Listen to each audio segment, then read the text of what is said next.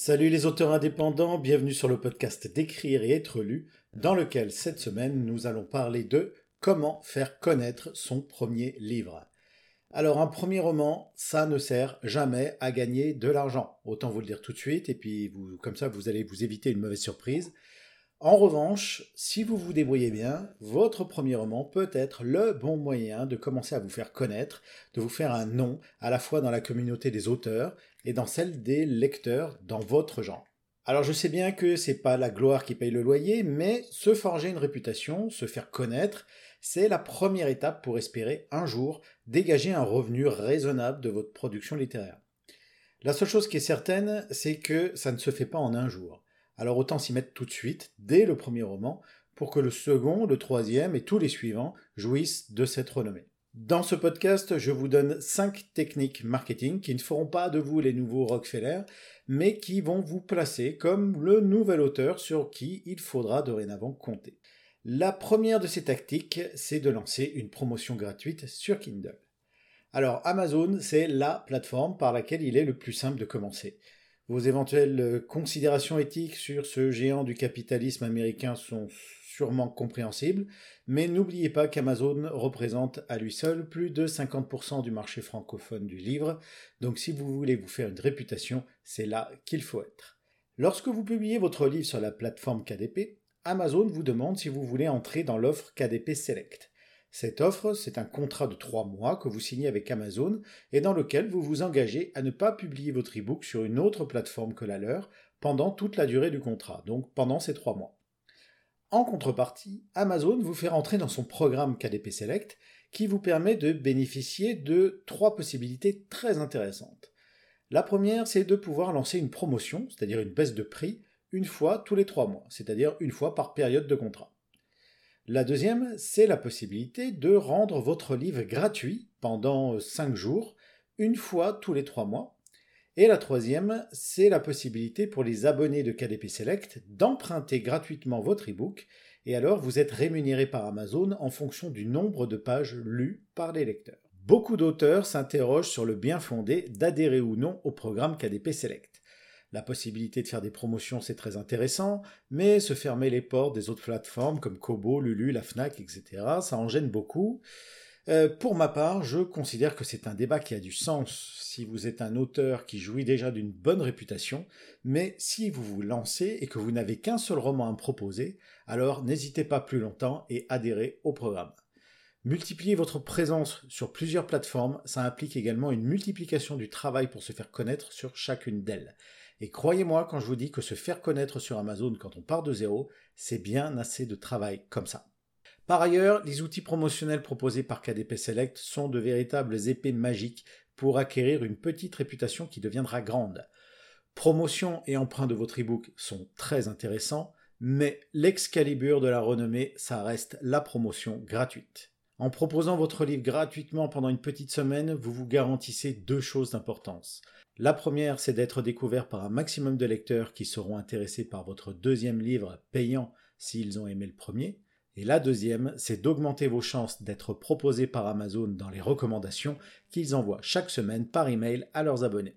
Attention cependant, une promotion gratuite ne vous fera pas gagner de place dans le classement payant d'Amazon. Vous avancerez dans le classement des livres gratuits qui est différent du classement des livres payants mais sitôt que euh, votre période de gratuité sera terminée, cette avancée dans le classement des livres gratuits va s'évaporer et votre classement dans les livres payants n'aura pas bougé. Donc ne comptez pas là-dessus pour avancer dans le classement Amazon, ça ne fonctionnera pas. Enfin, si vous voulez que votre promotion gratuite ait le moindre impact sur votre réputation, vous devez faire en sorte que tout le monde sache qu'elle existe. Et oui, pour un livre gratuit comme pour un livre payant, vous ne pouvez pas vous contenter de lancer votre promo et d'attendre que les gens la découvrent. C'est à vous qu'il appartient d'aller chercher les lecteurs. Vous devez vous mettre dans la peau d'un chasseur qui traque son gibier et non d'un pêcheur qui attend que le poisson morde. Alors parlez-en, parlez-en partout et parlez-en tout le temps. Vous en parlez sur votre page Facebook, Twitter, Instagram, YouTube, à votre travail, à votre club de gym, à votre église, sur les groupes Facebook spécialisés. Il en existe plusieurs qui euh, répertorient les livres euh, e-book gratuits. Il y a des groupes Facebook euh, qui s'appellent Livre e-book gratuit, e-book gratuit pour tous et livre en PDF gratuit. Vous trouverez les liens dans la transcription texte de ce podcast sur écrire et être lu.com. Et enfin, vous en parlez évidemment par email à vos abonnés si vous en avez. Parlez-en partout et tout le temps à tout le monde. Vous serez sans doute étonné du résultat et des personnes qui vous aborderont au boulot en disant Oh, j'ai lu ton livre, il est vachement bien. Deuxième technique, contacter des blogueurs littéraires. De la même façon qu'un premier livre ne vous rendra pas riche, une chronique ne vous fera pas décoller vos ventes, à moins que le chroniqueur ne soit célèbre ou fasse autorité dans son domaine. Si c'est la rubrique livre de Télématin ou la page culture du monde, là évidemment c'est pas pareil. Mais les chroniqueurs sur des blogs ou sur des vlogs sont aujourd'hui bien trop nombreux pour que leurs recommandations aient un réel impact sur le comportement des lecteurs. En revanche, les blogueurs et les vlogueurs sont absolument essentiels pour deux éléments bien plus précieux que quelques euros de vente de votre livre. Le premier, c'est la preuve sociale, et le deuxième, c'est votre réseau. La preuve sociale, c'est un élément qui va rassurer votre acheteur potentiel sur son futur achat. Ça peut prendre la forme d'un commentaire sur une plateforme d'achat ou d'une chronique par un blogueur ou un blogueur. L'origine ou la célébrité du chroniqueur n'a pas d'importance lorsqu'il s'agit de preuves sociales. Après tout, on ne connaît pas les clients Amazon qui laissent des commentaires sur un produit. Pour autant, on va quand même aller regarder ce qu'ils ont écrit sur le produit qui nous intéresse. Pour l'acheteur, seul compte le fait que quelqu'un d'autre a lu le livre avant lui et qu'il l'a aimé. Le réseau, les blogueurs et les blogueurs font partie intégrante des acteurs du monde du livre aujourd'hui, c'est indéniable. Ces acteurs forment une communauté très active, très solidaire sur les réseaux sociaux.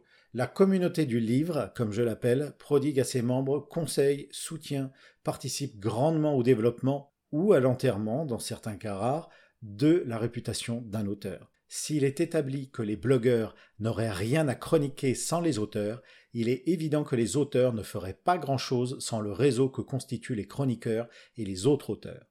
C'est donc une coopération, un échange gagnant-gagnant où chacun doit y trouver son compte. Mais pour cela, vous devez savoir choisir vos chroniqueurs. Laissez-moi vous poser une question. Est-ce que vous aimez tous les genres de livres? Non? Eh bien, vous pouvez parier qu'il en va de même pour les blogueurs qui écrivent des chroniques.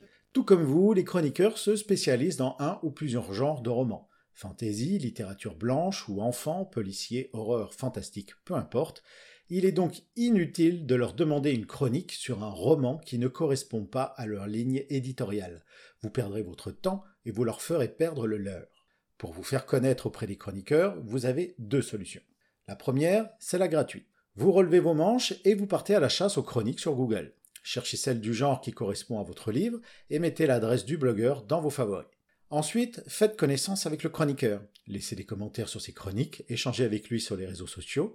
Les chroniqueurs sont des personnes avec seulement 24 heures dans une journée, comme vous et moi.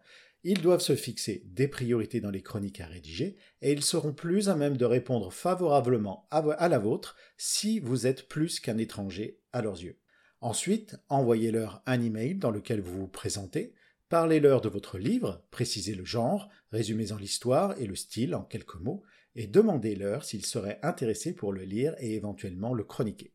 Quand ils vous répondent par l'affirmative, envoyez-leur votre roman au format PDF, EPUB ou MOBI, selon leurs préférences, sans contrepartie financière. Je vais insister sur ce dernier point qui me semble important et que je vois malheureusement trop souvent. Faire une chronique de votre livre, c'est un service que le blogueur vous rend. Il est donc totalement impensable de lui demander de payer pour se procurer votre roman. Vous devez le lui envoyer gratuitement. L'avantage de la technique gratuite pour se faire connaître d'un blogueur, eh bien, euh, c'est excellent pour votre réseau et c'est excellent pour votre prof social et c'est gratuit. L'inconvénient, c'est que c'est long, forcément. Il faut euh, chercher les chroniqueurs, il faut lier des relations sociales avec eux, il faut tisser des liens avec eux c'est plus long que de d'envoyer un chèque à quelqu'un pour qu'il vous fasse une chronique payante. La deuxième, vous vous en doutez du coup, euh, la deuxième technique, c'est la payante. Alors, il existe des sites, comme le site Simplement Pro, qui proposent des services de presse gratuits ou payants. Ces sites mettent en relation les auteurs et les chroniqueurs.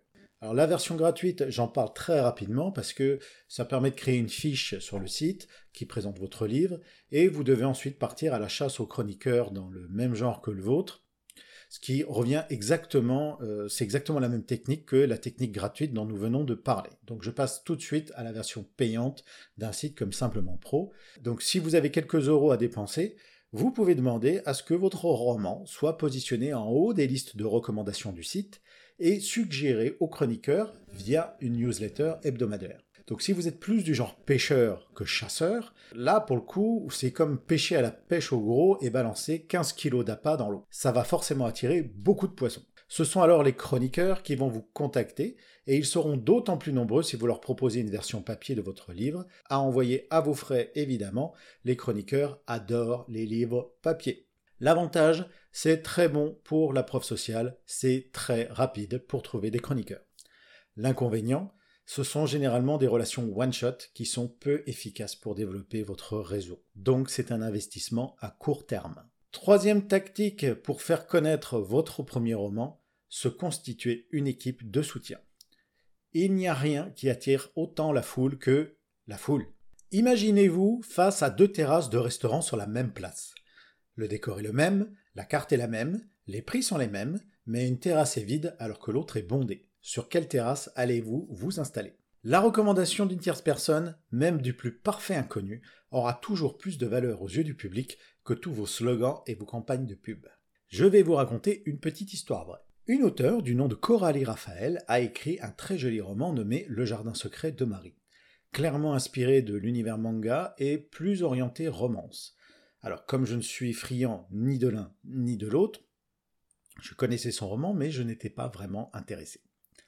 C'était sans compter l'une de ses fans, adepte de la twittosphère, qui pendant des semaines a tweeté sur ce livre qu'elle avait adoré.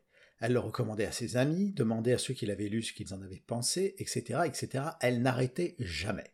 Elle y mettait tellement de passion et d'acharnement que tous ses contacts Twitter connaissaient Coralie Raphaël et son roman sans même l'avoir rencontrée, discuté avec elle ou lu. Au final, j'ai fini par céder à la curiosité et j'ai découvert un roman qui était joliment écrit et très rafraîchissant, donc c'était une belle découverte. La morale de cette histoire, ce n'est pas que j'ai acheté le livre, mais plutôt l'impact et l'influence qu'a eu une personne sur un réseau social. Maintenant, Imaginez que vous ayez non pas une personne comme celle-là, mais 10 ou 20 ou 30. Votre nom et celui de votre livre seront visibles sur de très nombreux écrans pendant des semaines. Et c'est à cela que sert une équipe de soutien. Très utile pendant les lancements de livres, elle est composée de proches, l'ami, la famille, ou de fans qui seront prêts à acheter votre livre et qui s'engageront à le promouvoir sur les réseaux sociaux et à le commenter sur les plateformes de vente. S'ils sont assez nombreux ou suffisamment dynamiques, vous aurez votre foule de fans prête à tout pour vous faire connaître, à laquelle se greffera d'autres foules et d'autres fans. Bref, une véritable boule de neige, voire une avalanche. Quatrième technique, pour faire connaître votre premier roman, contactez la presse locale. Ne sous-estimez pas la presse locale, surtout si vous êtes une figure de proue du club de foot local ou doyenne de l'association de marche nordique. Les journaux locaux adorent les success stories des enfants du pays et n'hésitent pas à faire des articles dithyrambiques sur vos accomplissements. Ils vont couvrir vos séances de dédicaces, vos participations à des salons ou vos soirées de lancement et donneront une vraie visibilité géographique à votre nouvelle carrière d'auteur. Pour profiter de cette nouvelle visibilité, le seul élément dont vous avez besoin, c'est d'un peu de culot. Les journalistes sont comme les lecteurs, ils ne viendront pas tout seuls à vous. Alors faites fi de votre modestie légendaire et prenez votre téléphone pour les appeler et leur demander de couvrir votre histoire. Enfin, cinquième technique pour faire connaître votre premier livre, ce n'est peut-être pas la plus efficace, mais c'est celle qui me tient le plus à cœur, c'est l'utilisation des boîtes à livres. Alors, ça peut prêter à sourire, mais souvenez-vous que ce sont les petits cours d'eau qui font les grands fleuves. Les boîtes à livres, elles ont fleuri un petit peu partout sur les territoires français. Euh, le principe est simple, à l'abri des intempéries, sur la voie publique, on installe une boîte dans laquelle poser des livres. N'importe qui peut les emprunter, n'importe qui peut en mettre, il n'y a pas besoin de carte de bibliothèque et personne ne surveille si vous le ramenez après l'avoir lu. Cela fonctionne à 100% sur la confiance et l'esprit de citoyenneté. On en trouve dans les halls des hôpitaux, près des abribus ou des aires de covoiturage, sur les plages l'été et dans les montagnes en hiver. Les boîtes à livres sont des outils de pur partage et une occasion en or pour faire connaître votre livre à des gens qui ne l'auraient jamais trouvé autrement. Alors à titre personnel, je prends également plaisir à dédicacer mes exemplaires de Charlie que je distribue ainsi.